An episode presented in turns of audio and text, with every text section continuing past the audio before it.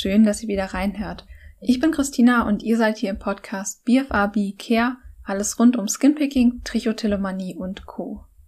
Ja, und in der Folge heute erwartet euch ein Interview mit der Psychotherapeutin, Supervisorin und Ekttherapeutin Johanna Schriefer. Sie beschäftigt sich schon seit vielen Jahren mit dem Thema Akzeptanz und Commitment-Therapie, also kurz ACT. Und da das ein Ansatz ist, der jetzt auch schon häufiger in mehreren Studien bei Dermatillomanie und Trichotillomanie auch untersucht wurde, fand ich das eine gute Sache, abgesehen davon, dass ich den Ansatz auch selbst sehr spannend und sinnvoll finde und ja, wollte euch da dran teilhaben lassen und mit euch teilen, was es mit der Akzeptanz- und Commitment-Therapie auf sich hat. Und ja, dazu hatte ich eben Expertin Johanna Schriefer eingeladen und hoffe, ihr könnt ganz viel für euch mitnehmen. Und ihr wisst, wie immer freue ich mich sehr, wenn ihr den Podcast unterstützt und ja, den Podcast weiterempfehlt und mir auch einfach eine ja, Rezension oder Bewertung auf iTunes oder auch auf Spotify dalasst. Da würde ich mich super freuen. Ja, und jetzt wünsche ich euch einfach ganz viel Spaß mit dem Interview und bin gespannt, wenn ihr mich hinterher hören lasst oder lesen lasst, was ihr über das Interview oder über den Ansatz auch denkt und was euch so an Gedanken dazu gekommen ist oder was euch daran interessiert. Also schreibt mir auch gerne eure Fragen unter den Post auf Instagram zu dieser Folge. Und jetzt einfach ganz viel Spaß euch.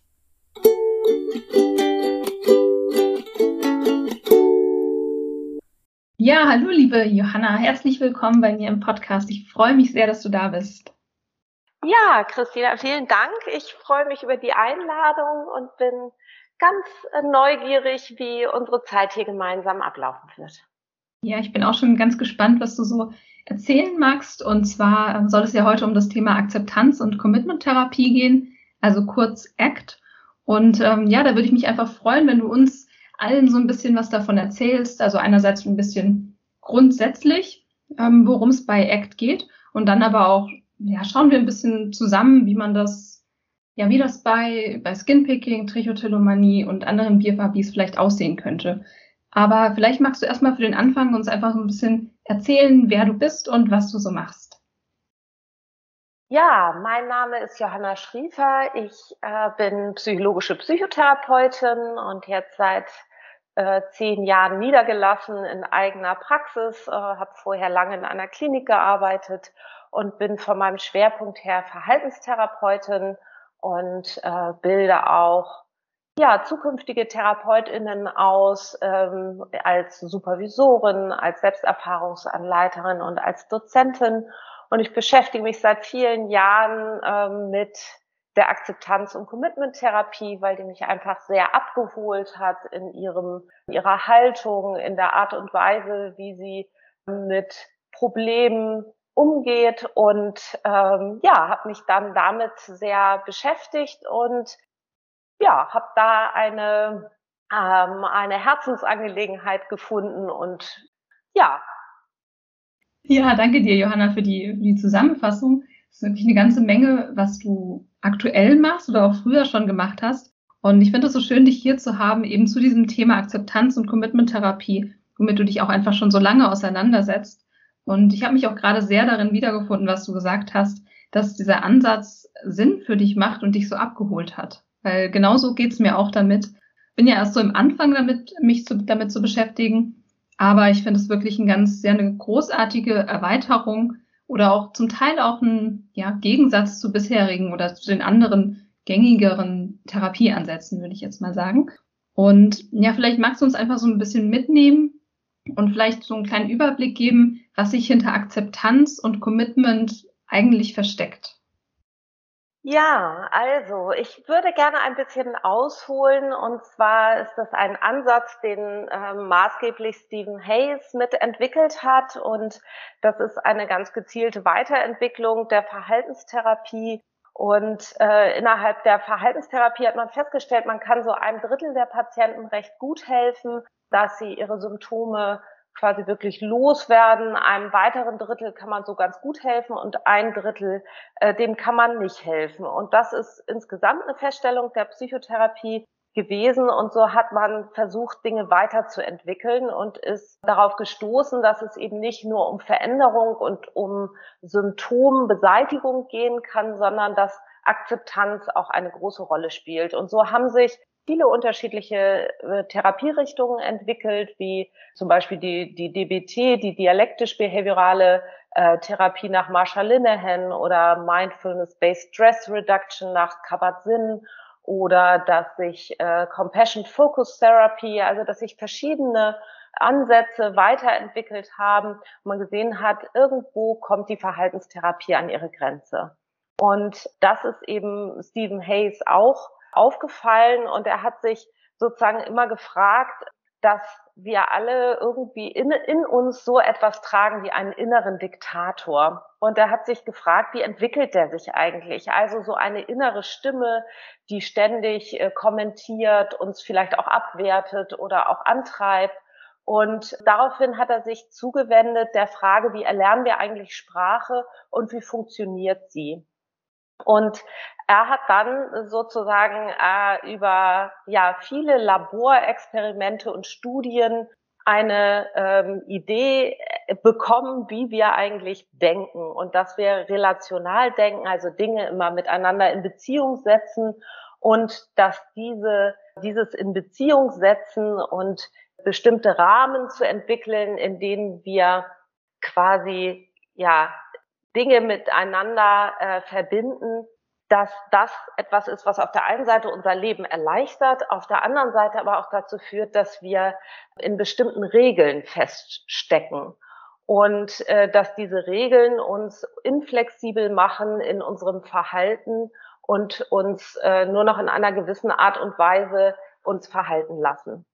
Und okay. ähm, darf ich mhm. dich ganz kurz unterbrechen? Ähm, kannst du ein Beispiel geben, für was, was so eine Regel zum Beispiel sein könnte? Also zum Beispiel so eine Regel könnte sein, äh, dass ich gelernt habe, dass glatte Haut ist gut. Und dadurch, dass ich gelernt habe, dass glatte Haut gut ist, kann unser Verstand, dadurch, dass er immer alles in Bezügen denkt, auch immer den Umkehrschluss daraus ableiten, dass nicht glatte Haut oder versehrte Haut oder pickelige Haut nicht gut ist. Und wenn ich diese Regel sozusagen etabliert habe, glatte Haut ist gut, kann es sein, dass ich unter Umständen viel tue, um dieser Regel zu folgen. Und ähm, unser Verstand ist quasi so etwas wie eine, wie eine Problemlösemaschine. Also er lernt, von außen und später dann auch über das innere Selbstgespräch solche Regeln zu bilden, leitet das ab und vernetzt diese Regeln, so dass dann zum Beispiel bei glatter Haut auch ein gutes Gefühl damit verbunden ist. Mhm. Und gleichzeitig können wir dann auch diese Verbindungen verändern.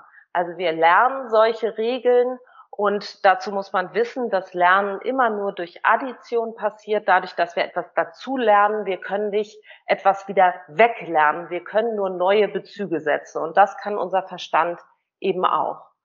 Und mhm. ja. Ja, und solche neuen Bezüge wäre zum Beispiel, ja, solche Regeln zu verändern und zum Beispiel das Thema glatte beziehungsweise ja, Hautunebenheiten dann mit etwas anderem auch zu verknüpfen, oder? Ähm, ja, und hier kommt eher ähm, Ja und Nein. Also es geht darum, nicht die Regel selber zu diskutieren im Rahmen der Akzeptanz- und Commitment-Therapie, sondern zu lernen, einen anderen Umgang mit diesen Regeln zu pflegen. Das heißt, wir müssen ja nicht jede Regel, die wir haben, befolgen, sondern es geht darum zu merken, ich habe so eine Regel etabliert, aber sie steht dem, was mir am Herzen liegt, wo ich gerne hin möchte, im Weg. Dadurch, dass ich diese Regel habe, manipuliere ich ständig an der Haut, ähm, drücke, pule, quetsche. Und das ist nicht das, was ich möchte, wie ich mit mir umgehen möchte. Und äh, dann zu lernen, diese Regel anders darauf zu reagieren, indem man sie leichter nimmt, indem man äh, sie erstmal äh, wahrnimmt und dann aber sich auch wieder von ihr lösen kann und sagen kann, ah, da ist wieder mein kleiner Diktator, der sagt, oh, du musst aber eine glatte Haut haben und dann sich zu überlegen, ähm, was ist mir wirklich wichtig und die Energie und das Verhalten dahin zu stecken, wo man gerne hin möchte und sich darauf zuzubewegen. Nämlich zum Beispiel die Unversehrtheit der eigenen Hautoberfläche im Blick zu behalten und dann eher vielleicht äh, seine Hände anders zu, zu beschäftigen oder andere Dinge sich zu erarbeiten, um diesem Wert mehr zu dienen. Mhm. Das wäre dann der Commitment-Teil der Therapie, richtig? Das wäre in der Tat der Commitment-Teil, dass es darum geht, mit sich selbst eine Verpflichtung einzugehen, sich ähm, darüber klar zu werden, was sind die Werte, die ich in meinem Leben verfolgen möchte und das dann mit einer hohen Bereitwilligkeit zu tun. Mhm. Okay. Ich glaube, damit ist also zumindest dieser Commitment-Teil schon mal so ganz so relativ klar, zumindest kurz umrissen. Da steckt natürlich noch viel mehr drin. Ähm, ich würde noch ganz kurz gern beim Thema Akzeptanz bleiben, weil Akzeptanz ist, finde ich zumindest, erstmal ein schwieriges Wort und nicht gar nicht so leicht zu greifen, was das eigentlich bedeutet. Kannst du da ein bisschen mehr dazu sagen, was Akzeptanz in dem Rahmen bedeutet und wie man da, also welche Schritte es zum Beispiel gibt, dahin zu kommen? Ja, Akzeptanz äh, wird häufig von äh, Menschen gleichgesetzt mit dem Resignieren, ähm, die Flinte ins Korn werfen. Äh, und das ist nicht gemeint. Gemeint ist, dass man die Dinge annimmt, die man nicht verändern kann, Dinge anzunehmen, wo man keine Kontrolle drüber hat. Und dass es, die man nicht verändern kann, die man nicht beeinflussen kann. Und Annahme bedeutet, sich sozusagen darin zu üben, zu lernen, auch worüber habe ich, was kann ich beeinflussen, worüber habe ich Kontrolle und worüber habe ich keine Kontrolle. Und zum Beispiel habe ich über den Impuls, ähm, in mein, mein Gesicht zu greifen, drüber zu fühlen, vielleicht zu knibbeln. Diesen Impuls, der ist erstmal da, den kann ich nicht abschalten. Das ist etwas, was sozusagen spontan auftritt.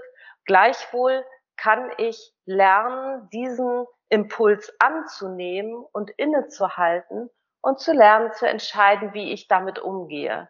Wenn ich ihn nicht haben will, bin ich immer dabei, diesen Impuls zu unterdrücken, ihn ja, quasi wie ein Wasserball unter Wasser zu drücken und meine ganze Aufmerksamkeit ist auf diesen Aspekt, diesen Impuls nicht zu haben, konzentriert.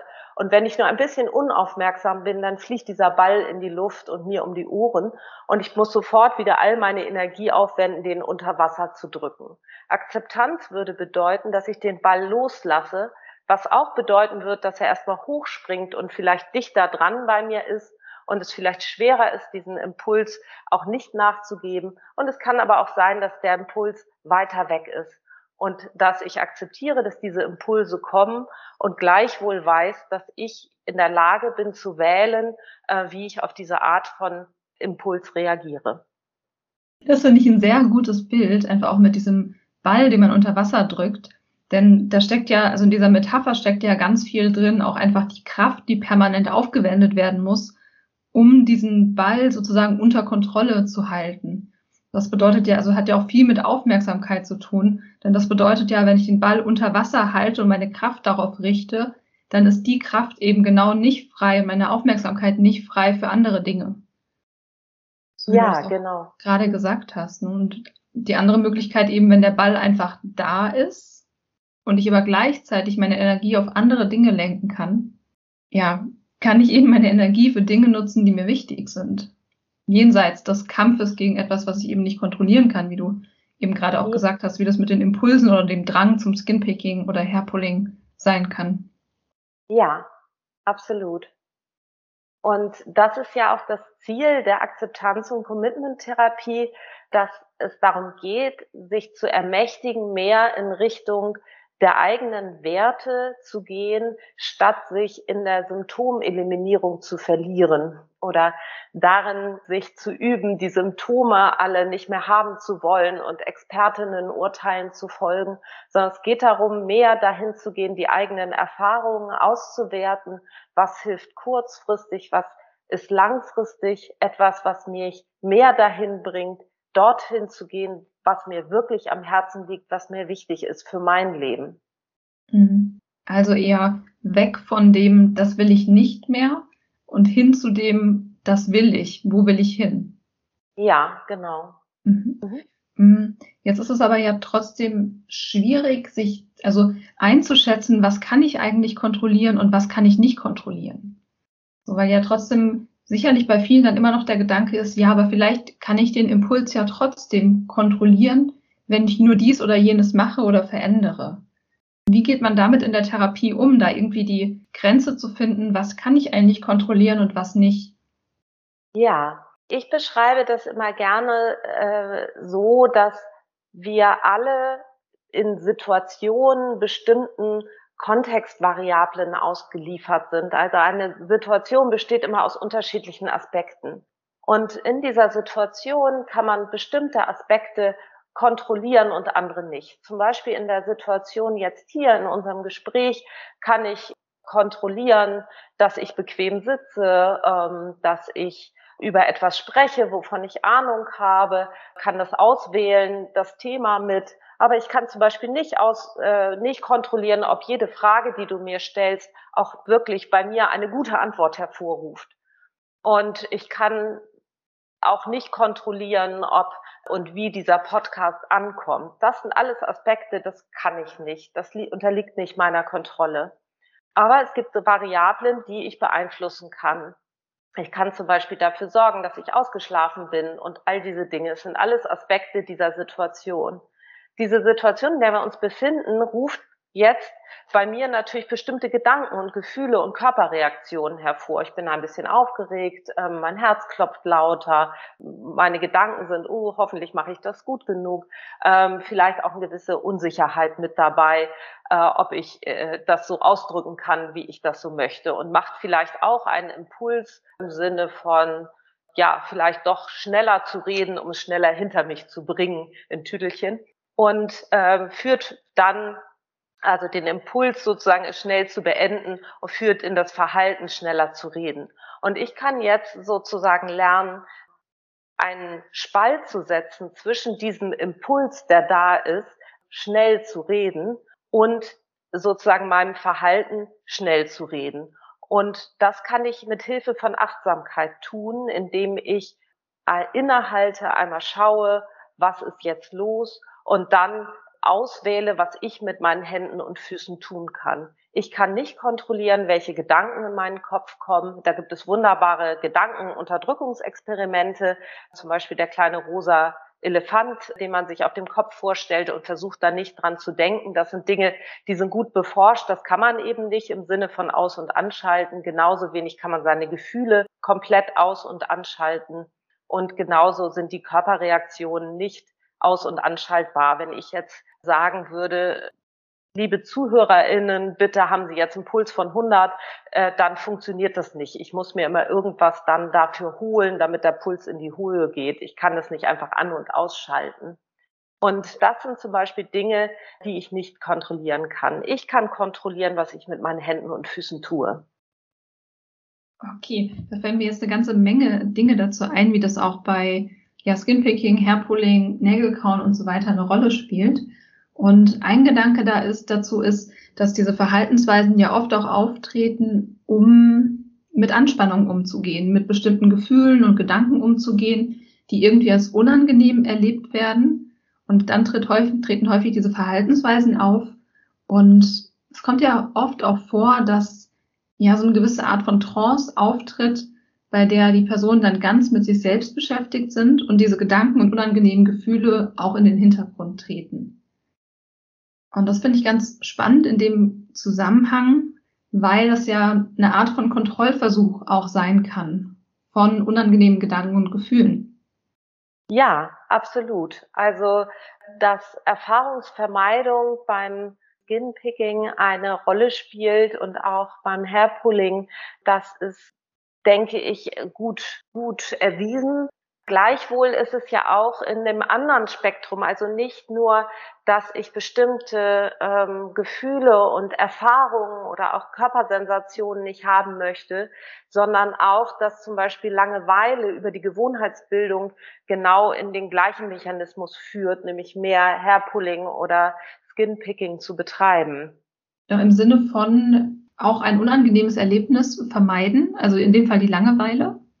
ja, oder auch Zeitfüller. Ne? Mhm. Also als etwas, als automatisierte Handlung, die sich über die viele Zeit des Hairpullings und des Skinpickings eigentlich von dem ursprünglichen vielleicht Anspannungsregulationsmechanismus oder äh, ein wirklich ein Trostspendemekanismus oder so losgelöst hat und dadurch zu einer ja zu einer automatisierten Handlung geworden ist. Und was allem ja gemeinsam ist, dass die Gegenwärtigkeit, also dieses Ich jetzt hier in diesem Moment nicht wirklich fokussiert wird, sondern ähm, wenn ich in einer Gewohnheitsschlaufe stecke, dann bin ich oft nicht mehr hier, sondern bin vielleicht mit meinen Gedanken woanders oder bin vertieft in irgendwie einen Film oder in, in gedankliche Auseinandersetzung. Und das zu lernen mithilfe zum Beispiel von Achtsamkeit ist ja ein Teil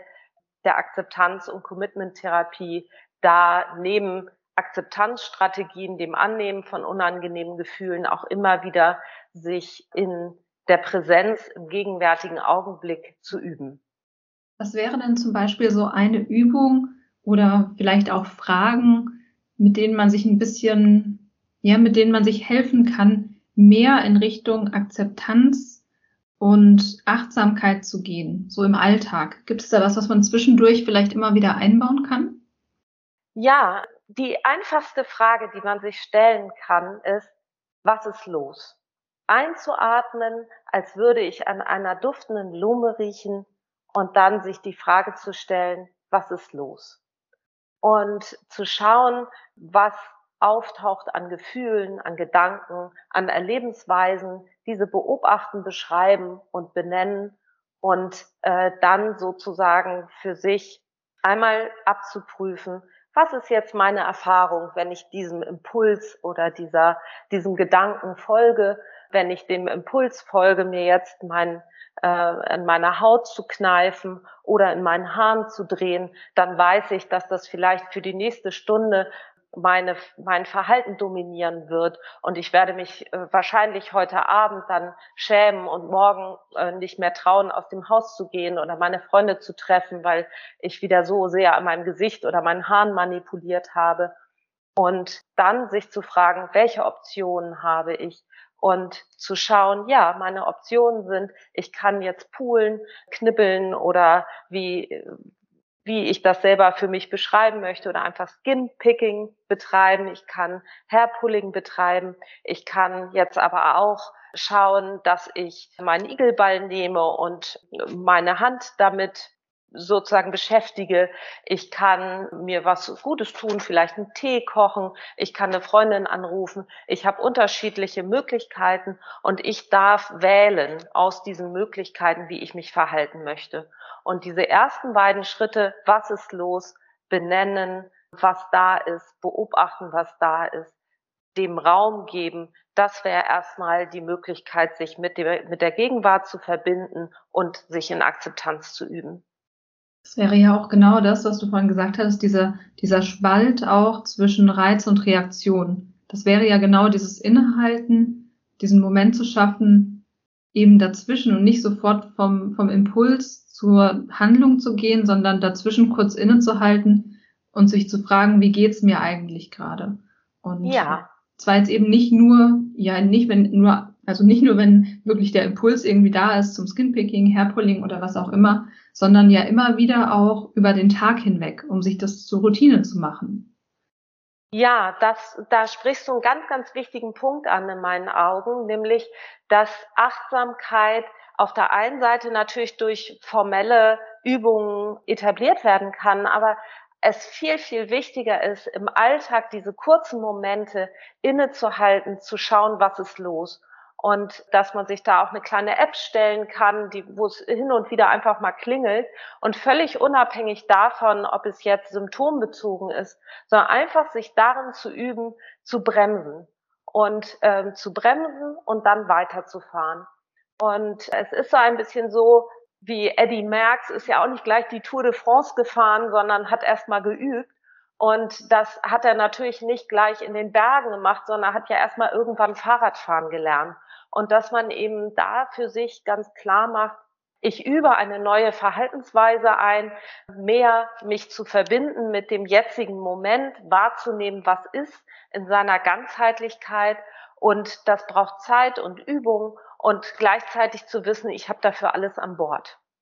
Ja, das finde ich gerade ganz wichtig, was du da betonst, nämlich diesen Übungsaspekt und diesen Prozesscharakter. Denn, also wir sind da ja beim Thema Achtsamkeit und Achtsamkeit hat es jetzt inzwischen sowieso ein bisschen schwierig, weil das Wort ähm, in den Medien einfach so verbraucht ist und mit so bestimmten Klischees auch verbunden ist, wo es immer gleich um Meditation geht, um Entspannung und so weiter. Aber im Grunde geht es ja einfach nur darum, achtsam dafür zu sein, was gerade in einem selbst passiert. Ja, und auch um einen herum. Also, ähm, dass man eben ganz da ist. Das äh, ACT ist so aufgebaut, dass es sechs Kernprozesse gibt, die trainiert werden als Fertigkeiten und dass eben ein, ein Aspekt die Präsenz ist, die man eben durch Achtsamkeit lernen kann. Aber wie du schon sagtest, ähm, geht es eben nicht nur darum, in formellen Übungen, sondern eben dieses ich jetzt hier bin ganz da, bekomme mit, was in mir ist, bekomme mit, was um mich herum ist und ich nehme alles gleichzeitig wahr. Und man kann es mal ausprobieren, indem man sich einen Moment hinsetzt und mal fünf Dinge im Raum ganz bewusst anschaut, mal fünf Dinge ganz bewusst hört, mal fünf Dinge ganz bewusst spürt, mit denen man unmittelbar in Kontakt ist und dann sich öffnet und alle fünf Dinge, die man gesehen, die man gehört und die man gespürt hat, gleichzeitig wahrnimmt und sich öffnet, die Gesamtheit der Erfahrungen in sich aufzunehmen. Und dann einfach voll da zu sein. Ne? Ja, und das ist natürlich etwas, was wir nicht 24 Stunden, sieben Tage die Woche, 365 Tage im Jahr aufrechterhalten können. Und so ist es eher, dass es darum geht, dass wir uns erwischen, wenn wir mal nicht achtsam sind. Also Achtsamkeit viel mehr als Umkehrschluss wahrzunehmen, dass wir nicht achtsam sind und uns mehr wieder in die Gegenwart zu bringen. Genau, weil ich denke, es ist ja auch ganz wichtig, ja, anzuerkennen, dass unsere ganzen Automatismen und Regeln und alles, was sich so einschleicht als Autopilot in unserem Alltag, ja durchaus auch seinen Zweck hat, damit wir funktionieren können in unserer super komplexen Welt und damit wir überhaupt unseren Alltag gut bestreiten können. Aber die Kehrseite ist ja eben, dass wir dann häufig gar nicht, also uns selbst gar nicht gut spüren können. Und in meinen Augen ist das auch ein ganz großer Punkt bei Menschen mit Skinpicking, Hairpulling, Nägelkauen und so weiter, dass ja diese Verhaltensweisen auch ein Stück weit wie so ein ja, so ein Signalgeber sind oder wenn der Drang auftritt, dass irgendwelche Bedürfnisse gerade nicht gehört werden, dass zu viel Spannung da ist, dass bestimmte Bedürfnisse da sind, die einfach, also manchmal können es ja tatsächlich auch körperliche Bedürfnisse sein, die so viel Unruhe auch im Körper erzeugen, dass dann der Drang zum BFAB-Verhalten auftritt. Und ja. ich glaube, dass, dass wirklich diese, der Drang zu diesen Verhaltensweisen oft auch wirklich einfach ein Signal dafür ist, dass etwas im Ungleichgewicht ist und gehört werden will. Und im Umkehrschluss ist es dann eben ja sehr sinnvoll, wenn man als betroffene Person lernt, selbst von vornherein mehr auf die eigenen Bedürfnisse zu hören, damit es gar nicht zu diesem großen Ungleichgewicht kommt. Ja, um, unbedingt. Also das ist ein wichtiger Punkt, die Bedürfnislagen ähm, auch im Blick zu haben. ACT hatte lange ähm, die Bedürfnisse nicht als Teil der eigenen Konzeptualisierung ähm, mit integriert. Das hat sich jetzt geändert. Stephen Hayes hat in seiner neuen, in seinem neu, neueren Buch das äh, ganz gut integriert. Und zwar gibt es einmal die Bedürfnisse ähm, der Orientierung, der Sinn und Bedeutung, ähm, der Kompetenz, ein Bedürfnis nach Zugehörigkeit, nach Kohärenz und nach emotionalem Erleben. Diese sechs Bereiche hat er den sechs therapeutischen Fertigkeitenbereichen äh, zugeordnet in seiner theoretischen Auseinandersetzung mit ACT. Und ich glaube, dass das eine ganz, ganz wichtige Rolle spielt. Wir hier in, im deutschsprachigen Raum hatten ja immer Herrn Grave ähm, mit den Grundbedürfnissen nach Bindung, nach äh, Lustgewinn, nach Selbsterhöhung, nach Kontrolle, Sicherheit als sehr gute Grundlagen beforschte Basisbedürfnisse. Und meines Erachtens macht das sehr viel Sinn, da zu schauen, welche, äh, welche Bedürfnisse unterdrücke ich, wo unterwerfe ich mich vielleicht auch, wo vermeide ich oder wo bin ich auch ähm, dabei zu überkompensieren. Und letzten Endes landen wir doch mit der Bedürfnisfrage auch wieder bei den Werten, die ja auch eine recht große Rolle bei der Akzeptanz- und Commitment-Therapie spielen. Denn wenn ich meine Werte lebe, dann, also es deckt sich natürlich nicht ganz, aber dann würde ich ja tendenziell auch mehr meine persönlichen Bedürfnisse verfolgen. Ähm, ja, es ist so, dass dem Bedürfnis nach Sinn und Bedeutung im Leben die Werte äh, zugeordnet sind. Also im Sinne von, ich habe etwas, was mir wichtig ist, wofür möchte ich stehen, äh, was liegt mir am Herzen, wie möchte ich als Freundin, als Partnerin, als Familienmitglied, als ähm, Freund, Freunde, als spirituelle Person, als arbeitnehmende Person, ähm, in meiner Freizeit, wie möchte ich mit meiner Gesundheit umgehen, dass das ganz wichtige Fragen sind, um ähm, mir auch meinem Leben Sinn und Bedeutung zu verleihen. Und diesen Werten dann engagiert zu folgen, statt eben mich in Impulsen zu verlieren. Das ist ein ganz zentraler Punkt in der Akzeptanz- und Commitment-Therapie. Und diese beiden Aspekte, also Werteklarheit und ähm, engagiertes Handeln wären auch zwei Fertigkeitenbereiche, die trainiert werden in der Akzeptanz- und Commitment-Therapie. Und um den Bogen jetzt wieder zu schlagen, das wären dann genau die Ziele, die man an die Stelle setzen würde oder wo man sich klar macht, da möchte ich hin. Und eben im Vergleich zu diesem nur, davon will ich weg sondern das ist ja das, was einem dann Orientierung gibt, wo ich eigentlich hin möchte, sich die eigenen Werte klar zu machen und sich dann auch tatsächlich im Handeln dorthin zu bewegen. Genau, das wäre ja quasi also so der, der Gegenpol, beziehungsweise es sind ja so dann zwei Mitspieler. Auf der einen Seite das jetzt zu akzeptieren, wie es ist, auch mit den unangenehmen Gedanken und Gefühlen und aber diese Gedanken und Gefühle mitzunehmen und trotzdem schon zu Beginn mein Leben in die Hand zu nehmen und zu leben und nicht darauf zu warten, dass alle Symptome weg sind. Oder ist es so, ist es so der Kern? Ja, also ich beobachte viel, dass Menschen, die zu mir kommen, so beschreiben, ich kann mein Leben erst leben, wenn die Symptome weg sind. Und äh, da gibt es also das, die Metapher vom Life on Hold. Es ist so, als würde ich die Pause-Taste meines Lebens drücken und darauf warten, dass die Symptome vorbei sind und dann kann ich erst das Leben leben, was ich leben möchte. Und es gilt, die Pause-Taste des Lebens trotz Symptome loszulassen und trotzdem das Leben zu leben, was man leben möchte, obwohl die Symptome da sind.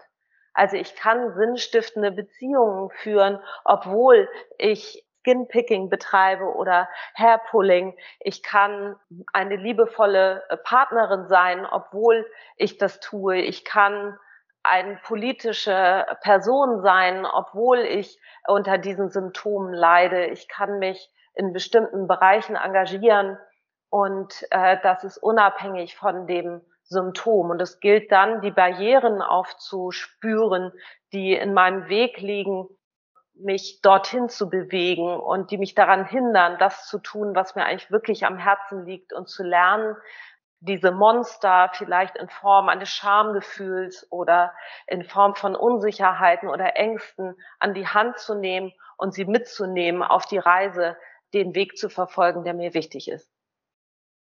Okay, jetzt hast du direkt was gesagt, was ich jetzt so gefragt hätte, weil ich denke, dass, dass viele PatientInnen dann gerade so sagen würden, ja, die Barriere, die dazwischen liegt, ist eben das Symptom. Das ist das reine Verhalten.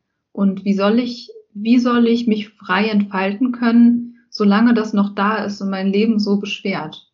Kannst du vielleicht ein Beispiel geben für, also du hattest es gerade schon gesagt mit dem Schamgefühl, ähm, was noch so für Barrieren sein könnte, die man da aus dem Weg räumen würde, damit man trotz der Symptomatik, also obwohl das Verhalten da ist, ja mehr in Richt sich mehr in Richtung eines sinnerfüllten Lebens entwickeln kann? Ja, also wenn ich jetzt das Haus zum Beispiel nicht mehr verlasse, weil mein Hautbild in meinen Augen, weil ich da mich so für schäme, dann ist das, was mich daran hindert, nicht das Hautbild, sondern die Scham. Und meine Regel, wie ich auszusehen habe, um in Kontakt mit anderen Menschen treten zu können, oder meine, äh, meine inneren Vergleiche oder, oder, oder. Also das sind die Dinge, die mich daran hindern, nicht das Haut, Hautbild selbst. Und es geht in der Akzeptanz- und Commitment-Therapie darum, nicht ein diese Gedanken äh, mit ihnen zu reden, sie zu minimieren, sie abzuschwächen, sondern wahrzunehmen, dass sie da sind und mich ein Stück von ihnen zu distanzieren, also zu defusionieren von diesen Gedanken, zu entschmelzen und wahrzunehmen, die sind da, wahrzunehmen, da ist die Scham und beidem Raum zu geben und die Dinge mitzunehmen und mich trotzdem darauf hin zu bewegen, also dem Gesamten das Erleben da sein zu lassen, so wie es sich entfaltet, auch wenn es für mich unangenehm ist. Das heißt, dass wenn ich mich schäme, zum Beispiel ins Schwimmbad zu gehen, dass ich dann beschließe oder mir bewusst mache, okay, ich weiß, es wird unangenehm sein, aber ich werde trotzdem die Erfahrung machen können, schwimmen zu gehen und ich nehme die Erfahrung von Scham für den Moment dafür in Kauf. Oder? Ja, ja, absolut. Scham ist immer ein Gefühl, was mit den Normen der Gruppe zu tun hat und mit dem, mit der Zugehörigkeit. Sich zu einer Gruppe zugehörig zu fühlen. Und da die Sorge zu haben, dass diese Zugehörigkeit bedroht ist. Und ich finde, eine ganz wichtige Frage ist, was auch in Richtung Werte geht, ist, zu welcher Gruppe möchte ich dazugehören? Und welche Aspekte sind mir wichtig? Was, welche Art von Leben möchte ich leben? Und möchte ich zu der Gruppe der Hochglanzillustrierten dazugehören, wo alle äh, Makel wegretuschiert sind, die jemals äh, in einem Gesicht auftreten können? Oder möchte ich für das stehen, wofür ich als Mensch stehe, mit meinen, mit meinen inneren Überzeugungen, mit meiner, äh, mit meinen Vorlieben, mit meinen Stärken, mit meinen Wachstumsbereichen und möchte dafür auch geliebt und anerkannt werden und nicht für sozusagen das, was ich darstelle, optisch. Ja, das finde ich nochmal einen ganz wichtigen Punkt. Einfach weil Werte ja wirklich auch als Kompass dienen, wonach will ich mich ausrichten? Und wie du schon gesagt hast, zu welcher Gruppe will ich mich zugehörig fühlen? Welche Normen will ich überhaupt erfüllen und welche nicht? Und das hat dann eben auch wieder ganz viel mit den Regeln, die wir vorhin schon angesprochen hatten, zu tun. Welchen Regeln ich auch folgen will. Ja, absolut. Absolut. Natürlich sind diese Emotionen, die da sind, sehr intensiv und sehr handlungsleitend und gleichzeitig sind sie nur ein Gefühl. Und sich das klar zu machen, dass ich ein Gefühl habe und nicht das Gefühl bin, äh, mhm. ist ein, ein wichtiger Lerneffekt und auch wahrzunehmen, dass man selber den Rahmen und den Raum bietet für all diese Erlebensweisen und dass man selbst mehr ist als das Gefühl. Also man ist die Schüssel und nicht die Suppe und dass man lernen kann, wahrzunehmen, was alles in dieser Schüssel ist an Empfindungen, an Wahrnehmungen, an äh, Gedanken und an Selbstkonzepten, an denen man unter Umständen festhält. Und dass das alles nur sozusagen Konstruktionen sind der Wirklichkeit, aber nicht die Wirklichkeit selbst. Und das ist sozusagen ein Teil darüber, sich klar zu sein, dass wir den Raum geben für unser Erleben und dass wir, dass dieses Erleben sich ständig verändert und dass es trotzdem immer ein Ich gibt, was all das mitbekommt, was all das äh, das Leben lang schon eine stabile innere Größe war, was wir hatten, als wir Kinder waren, als mhm. wir herangewachsen sind. Es gab immer eine Perspektive, die auf die Dinge geschaut hat, die wir erfahren und diesen Teil wahrzunehmen, dass wir mehr sind als nur der Moment selbst oder das Gefühl, der Gedanke und dass wir eben einen Wahlraum haben ja. in dem wir auswählen können, wie wir auf Dinge reagieren. Ja, das finde ich auch gerade nochmal sehr, sehr wichtig. Bin ich froh, dass du das noch erwähnst, denn das ist ja ein ganz großes Thema, auch gerade bei solchen schambesetzten Verhaltensweisen oder überhaupt schambesetzten Themen. Alles, womit man, also alles, womit man, wofür man sich schämt und womit man sich im Stillen auseinandersetzt und niemandem davon erzählt, wächst ja. Also man hat das Gefühl, es wird immer größer mhm. und man hat das Gefühl, es definiert einen. Und das finde ich immer so einen ganz wichtigen Punkt, dieses, dass die, dass die Menschen irgendwann verstehen, dass sie mehr sind als all das, sondern eben auch, also ich habe immer dieses Bild im Kopf, eben von dem Himmel mit den Wolken, dass die Gedanken und die Gefühle vorbeiziehen, ja. wie Wolken, dass sie eben nur Besucher sind und dass man selbst nicht die Wolke ist, sondern der Himmel, auf dem sich das alles abspielt. Und dass man sich eben nicht, ja, also wenn man starke Gefühle erlebt oder auch solche großen Themen hat, für die man sich sehr schämt, identifiziert man sich ja sehr stark damit. Oder oft zumindest. Hat das Gefühl, das frisst einen förmlich auf. Sondern man ist, man ist die Wut und man ist die Traurigkeit und was da auch alles da sein mag. Und das ist eben eine riesige Erleichterung, diesen Schritt zurückzumachen und zu merken, ich bin gar nicht, ich bin ja noch viel mehr. Ich bin gar nicht immer wütend. Und es gibt auch Momente, wo ich ja total frei sein kann. Und es gibt auch Momente, wo ich meine Haut nicht bearbeite oder wo ich meine Haare eben nicht ziehe oder ähm, ja, dass ich einfach noch viel mehr bin, auch als Person, viel mehr als das Skinpicking, viel mehr als das Hairpulling und ja, das finde ich gerade nochmal einen ganz, ganz wichtigen Punkt. Und das ist ja auch was, wo wieder die Brücke zur Achtsamkeit ist. Die Achtsamkeit braucht es ja auch, um genau diese Beobachterrolle wieder einnehmen zu können. Ja, es ist quasi ähm, achtsam, achtsam sein, also mhm. sowas wie eine Meta-Achtsamkeit wahrzunehmen, dass man wahrnimmt. Ne? Mhm. Ja, jetzt haben natürlich viele, viele Menschen auch erstmal vielleicht so ein bisschen ja, Vorbehalte. Ähm, hatte ich ja vorhin kurz angesprochen, was Achtsamkeit angeht oder was auch Meditation angeht, weil das Ganze irgendwie ja so, so einen Beigeschmack auch bekommen hat und weil es immer nur so mit Entspannung verknüpft wird. Und aber es geht ja darum, irgendwie alles wahrzunehmen, alles, was da ist und dass alles einfach mal da sein darf, ohne dass ich irgendwie dagegen ankämpfen muss oder es irgendwie kontrollieren muss. Und ja, du hattest ja schon gesagt, dieses, diese Übung von ähm, sich immer mal wieder am Tag zu fragen, was ist eigentlich gerade los? Dass das so ein hilfreicher Schritt wäre. Ähm, hast du vielleicht noch, ja, noch eine konkrete Übung, irgendwas Kleines, was die, was die für die Zuhörer auch gerade mit BFABs vielleicht hilfreich sein könnte? Jetzt entweder aus dem Bereich der Akzeptanz oder auch aus dem Bereich Commitment? Irgendwas Greifbares, was du vielleicht den Hörern noch mitgeben kannst? Mm, was ich glaube, was sehr wichtig ist als sehr treibende Kraft, als ein großer Motor, ist sich darüber klar zu sein, wie möchte ich mit mir umgehen? Wie möchte ich mich mir selbst gegenüber verhalten? Wie möchte ich als Person zu mir selbst sein?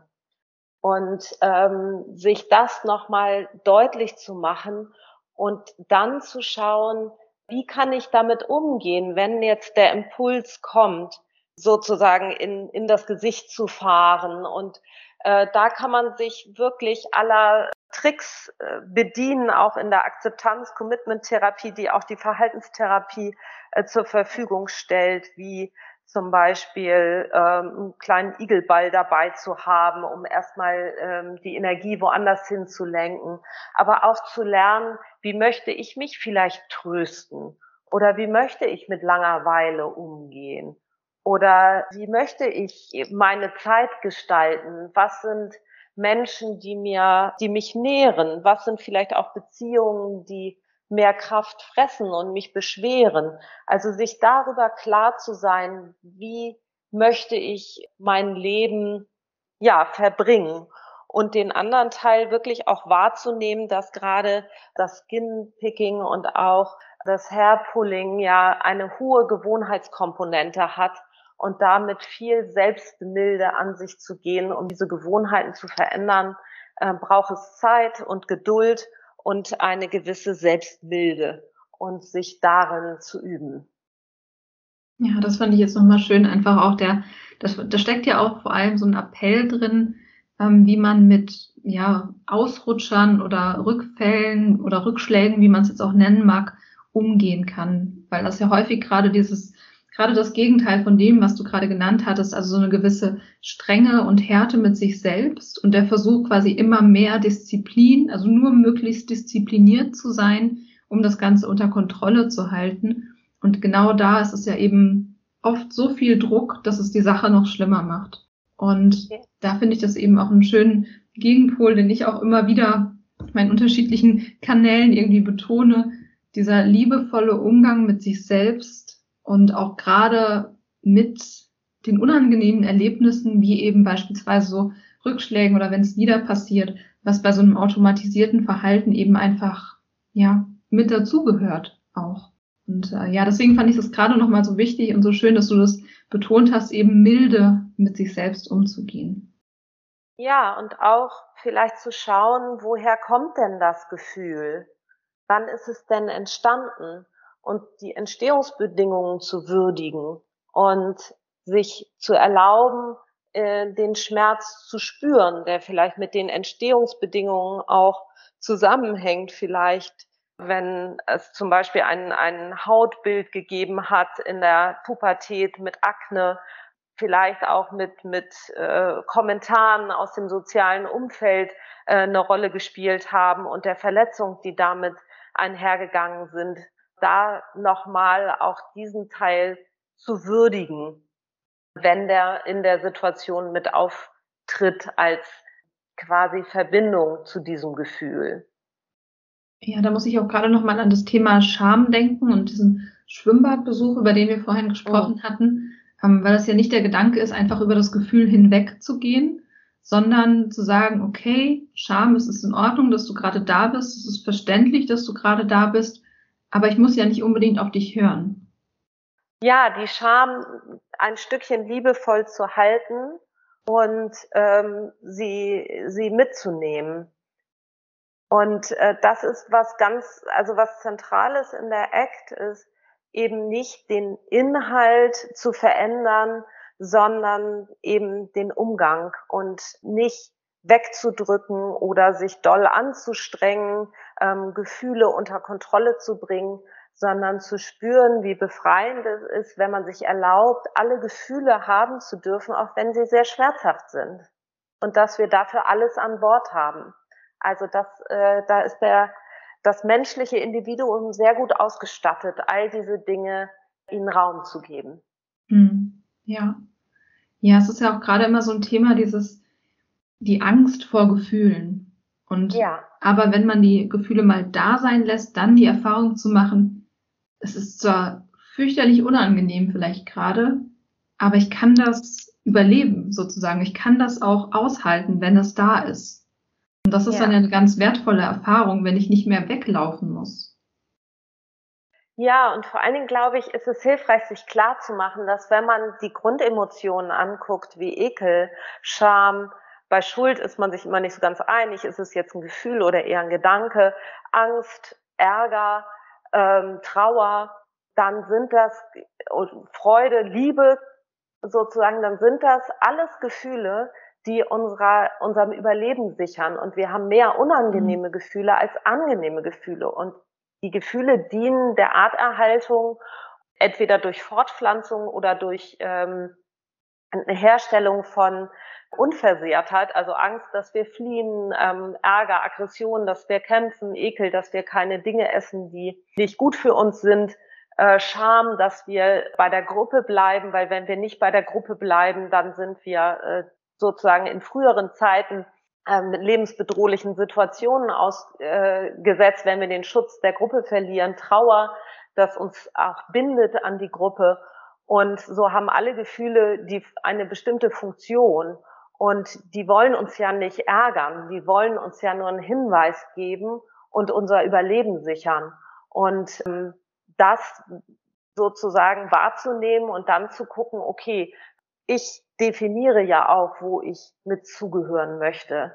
Mhm. Möchte ich Menschen zu Menschen zugehören, die andere Menschen auslachen, weil sie Narben im Gesicht haben oder so. Das kann ich ja für mich auch entscheiden, wie ich damit umgehen möchte. Mhm. Ja. Ich dachte gerade noch an das Thema, also Angst ist ja auch so ein ganz großes Thema, was, was bei den, bei diesen Störungsbildern auch eine große Rolle spielt. Und bei Angst finde ich das immer besonders schön, wie liebevoll man eigentlich mit der Angst sprechen kann, weil sie will einen ja wirklich nur beschützen, wo man sagen kann, es ist völlig in Ordnung und völlig verständlich, dass Angst zum Beispiel auch in irgendwelchen neuen Situationen, hey, das ist unbekanntes Terrain, es ist verständlich, dass du mich jetzt darauf aufmerksam machen willst, dass es irgendwie gefährlich sein könnte, trotzdem vielleicht gut, wenn wir das trotzdem machen.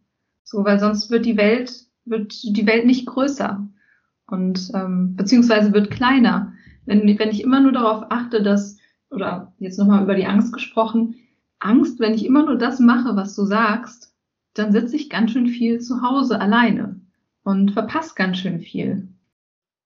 Ja, und ich äh, zitiere immer gerne meinen jüngeren Sohn, der an, einmal zu mir meinte, da war er irgendwie fünf oder sechs, und sagte, Mama, ich kann ja auch nur mutig sein, wenn ich Angst habe. Und ich finde, da ist sehr viel dran. Die Angst gibt uns eine Rückmeldung, dass es eine neue, unbekannte Situation ist und mhm. dass wir Dinge vielleicht noch nicht gemacht haben. Und mhm. manchmal ist unser Radar etwas gestört und die Angst springt an, übermäßig doll und äh, ist gar nicht so situationsangemessen. Und da einmal wahrzunehmen, ah, da springt der Radar wieder an und es ist eigentlich ein Fehlalarm. Hm. Also auch gerade das wieder zu beobachten, so, hey, da meldet sich ein Gefühl, hm, was will mir das denn sagen? Gut, ich habe es gehört, aber ich muss ja nicht unbedingt alles machen, was mir das Gefühl sagt. Ja. Und ja. in der Act gibt es äh, die Metapher von, von dem Bus und der vereint sozusagen alle Prozesse, die man in Act trainieren möchte, nämlich die Idee, dass wir in einem Bus sitzen und ähm, oben an der Stirnseite des Busses steht der Wert, wo wir hin möchten. Und äh, wir sind die Fahrer und Fahrerinnen dieses Busses und wir haben ganz viele Passagiere an Bord. Und das kann die Angst sein, das kann die Scham sein, das kann aber auch ein netter Gedanke sein, der immer sagt, Mensch, du schaffst das schon. Oder so ein, ein Körpergefühl, ein Herzklopfen. Da können alle möglichen Passagiere drin sein und die alle versuchen, sich Gehör zu verschaffen. Und dadurch, dass sie sich Gehör verschaffen, bringen sie mich unter Umständen von meinem Weg ab. Nämlich von dem Weg, dem Wert zu dienen, der mir am Herzen liegt. Dadurch, dass vielleicht die Angst sagt, so, oh, geh bloß nicht ins Schwimmbad, geh bloß nicht ins Schwimmbad. Und dann komme ich vom Weg ab, aktiv am Leben teilzunehmen. Oder vielleicht der andere sagt, boah, wie peinlich, da kannst du doch nicht mit ins Schwimmbad gehen, das geht doch gar nicht. Äh, was denken die anderen Leute? Und schwupp bin ich von dem Weg abgekommen, aktiv am Leben teilzunehmen und im Schwimmbad zu gehen. Und äh, vielleicht diskutiere ich auch mit denen, aber während ich mit denen diskutiere, bleibe ich stehen und folge nicht dem Weg, den ich einschlagen möchte. Und Ziel ist es dann äh, wahrzunehmen, ah, welche Passagiere sind in meinem Bus. Ich kann sie nicht rausschmeißen, weil die stehen an der nächsten Haltestelle wieder, machen Ding Dong und kommen rein, sondern ich lerne sie da sein zu lassen. Vielleicht drehe ich mich auch hin und wieder mal um, halte an und sag so, möchte ich das nicht. Oder ich habe euch gehört, ich nehme das wahr, ihr wollt mir nichts Böses. Ich möchte jetzt gerne aktiv am Leben teilnehmen. Ich nehme euch jetzt mit. Und so kann man sozusagen lernen, mit seinen Passagieren umzugehen und ähm, mit ihnen das zu verfolgen, was man möchte, um das Leben reicher zu machen und nicht enger. Ja, das fand ich gerade nochmal so ein richtig schönes Bild. Ja, das hatte ich tatsächlich auch schon mal auf einer Konferenz kennengelernt, wo dann tatsächlich der, der Bus schön dargestellt wurde und alle möglichen Passagiere reingesetzt wurden. Und es ist auch sehr eindrücklich dann, ja, wie die ganze Situation sich verändert, je nachdem, wie man mit den Passagieren umgeht. Also ob man die ganze Zeit versucht, sie rauszuwerfen und sie krabbeln wieder zum Fenster rein oder ob man sich auf den Fahrersitz eben setzt und ja die Passagiere hinten so ein bisschen reden lässt und aber trotzdem seinen Weg weiter fährt oder geht. Ja, das finde ich eine sehr schöne Metapher, auch gerade mit diesem, mit dem Fahrersitz. Ja, und dem Weg, den man trotzdem verfolgen kann, selbst wenn diese oft auch unangenehmen Gefühle oder Persönlichkeiten, sage ich jetzt mal, mit an Bord sind, die einem, ja, die einen immer wieder versuchen abzulenken oder irgendwie auch so, ja, auf einen anderen Weg zu führen oder ja, die versuchen einen zum, zum Stehen zu bringen, vielleicht auch so sicherheitshalber. Aber ähm, ja, das finde ich gerade ein richtig schönes Bild, womit auch sicherlich viele von den ZuhörerInnen richtig viel anfangen können. Weil man kann sich natürlich auch dann einfach mal für sich selbst fragen, ja, wer fährt denn da bei mir eigentlich mit? Wer sitzt denn da im Bus bei mir? Und in welche Richtung fahre ich eigentlich? Okay, ja, ich glaube, damit haben wir einen ganz guten Rundumschlag gemacht. Also hoffe ich zumindest, dass es ganz gut, ganz guten Eindruck davon vermittelt, was Akzeptanz- und Commitment-Therapie so beinhaltet. Und ja, vielleicht noch so kurz zum Schluss die Frage an dich. Was würdest du denn vielleicht auch aus Act-Perspektive oder auch einfach, was dir jetzt sonst als erster Gedanke kommt, was würdest du denn Betroffenen mit, ja, Body-Focused Repetitive Behaviors, also Skinpicking, Trichotillomanie, Nägelkauen, Wangenkauen, was es alles gibt, was würdest du den Betroffenen gerne mit auf den Weg geben? Ja, also von meiner Eckperspektive her ist es ja so, dass die Haltung ist, wir alle haben unseren Berg, der, an dem wir uns längs hangeln, der aus Vermeidung besteht, aus Grübeln, Sorgen, aus unklaren Werten, aus vielleicht impulsiven Verhalten, aus rigiden Selbstbildern und aus Fusion. Und wir alle in diesen ja, an diesen Bergen festhängen. Nur der Unterschied ist, dass TherapeutInnen an anderen Bergen festhängen als PatientInnen in der jeweiligen Situation, wo sie sich begegnen und deswegen schauen können, wo die andere Person gerade feststeckt und sie dann zu unterstützen, vielleicht mehr zu defusionieren oder mehr Akzeptanz zu trainieren oder mehr Gegenwärtigkeit oder mehr sich selbst als Kontext wahrzunehmen oder klare Werte zu formulieren und engagiert diese zu verfolgen. Und dass das was sehr Menschliches ist und dass es nicht so sehr darum geht, in gesund und krank zu unterscheiden, sondern zu schauen, wo stecke ich gerade fest und sich dabei zu erwischen, wo man feststeckt und zu schauen, ach, wie kann ich diesem Feststecken ein Schnäppchen schlagen? Und es mehr spielerisch zu sehen, sich darin zu üben, sich immer mehr dabei zu erwischen, wann man auch nicht in das Verhalten gefallen ist, weil man es geschafft hat, geradeaus weiterzufahren, statt vielleicht in einen Vermeidungsloop zu fahren mit dem Bus, häufiger mal innezuhalten, zu schauen, was ist los, wahrzunehmen, ha, ich habe eine Wahl, ich kann entscheiden, ob ich jetzt vermeide, indem ich sozusagen meine Haut manipuliere oder meine Haare ausreiße oder in meine Wange beiße oder meine Fingernägel anpule ich habe die Wahl zu entscheiden, tue ich das oder nicht und diesen Raum wahrzunehmen. Und wenn ich mich entscheide, es zu tun, dann sozusagen das zu akzeptieren und nicht noch Salz in die Wunde zu streuen und mich dafür zu beschimpfen und mich abzuwerten, sondern zu sagen, ja, diesmal habe ich den Loop genommen, nächstes Mal fahre ich ein Stückchen weiter geradeaus und diese Dinge ein bisschen leichter zu nehmen und da sich in dem Umgang zu schulen. Das würde ich mir wünschen, glaube ich, für die Betroffenen, weil es sehr viel normaler ist, dass wir irgendwo in diesen Prozessen feststecken, als dass wir immer alle sauber in die Richtung laufen, äh, wo wir hinwollen. Und da sich mit Selbstfreundlichkeit und Milde zu betrachten. Das ist ein richtig schöner Appell, der, glaube ich, auch für alle Lebenslagen gilt und wertvoll ist. einfach auch milde mit sich selbst zu sein und äh, mit Leichtigkeit an die Dinge ranzugehen, anstatt ähm, ja so so furchtbar streng mit sich zu sein. Ja, das, das fand ich, das fand ich jetzt einen richtig schönen Abschluss. Und äh, ja, ich würde mich einfach jetzt bei dir bedanken. Ich finde, das war ein sehr wertvolles Interview und hoffe, dass auch alle, die zuhören, da richtig viel rausziehen können, richtig viel für sich mitnehmen können. Und ja, vielen Dank dir einfach, Johanna. Ja, gerne. Und ich bedanke mich sehr für die Einladung und dass du so eine freundliche, zugewandte, kompetente Interviewpartnerin mhm. bist und die Dinge so, so gut auf den Punkt zusammengefasst zurückgespiegelt hast, hat mir viel Freude gemacht. Vielen Dank. Vielen Dank, das ist lieb.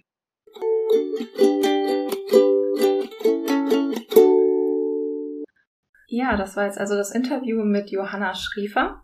Und ich hoffe, ihr seid genauso begeistert von dem Interview, wie ich es bin und konntet wirklich auch viel für euch, für euren Alltag und auch ja viele Denkanstöße mitnehmen, die euch jetzt ein bisschen begleiten können, nachdem ihr euch das angehört habt.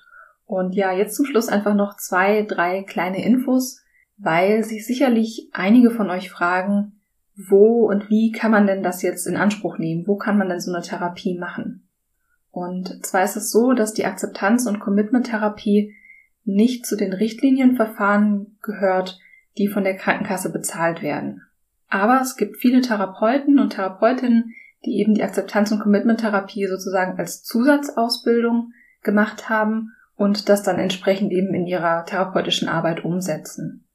Und ihr findet beispielsweise auf der Seite der deutschsprachigen Gesellschaft für kontextuelle Verhaltenswissenschaften, der sogenannten DGKV, dort findet ihr ja Informationen zur Akzeptanz- und Commitment-Therapie und auch so zu verwandten Therapieformen und ihr findet dort auch eine Therapeutensuche. Also da könnt ihr euch einfach mal anschauen, wo vielleicht in eurem Postleitzahlenbereich ja, jemand ist, der oder die Akzeptanz- und Commitment-Therapie anbietet.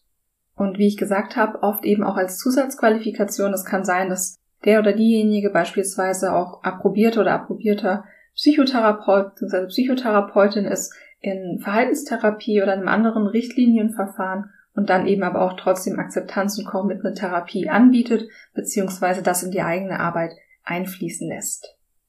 Genau, das ist also die Info noch dazu. Ich werde auch die Homepage dieses Dachverbands, wo ihr auch diese Therapeutensuche findet, werde ich auch verlinken. Und für all diejenigen, die sich jetzt einfach selbst vielleicht mal ein bisschen mehr mit diesem Ansatz auseinandersetzen möchten, werde ich auch nochmal in die Show Notes, ja, so zwei, drei Buchempfehlungen reinpacken, wo ich einfach vielleicht ein bisschen einlesen könnt, wenn ihr euch da weiter für interessiert.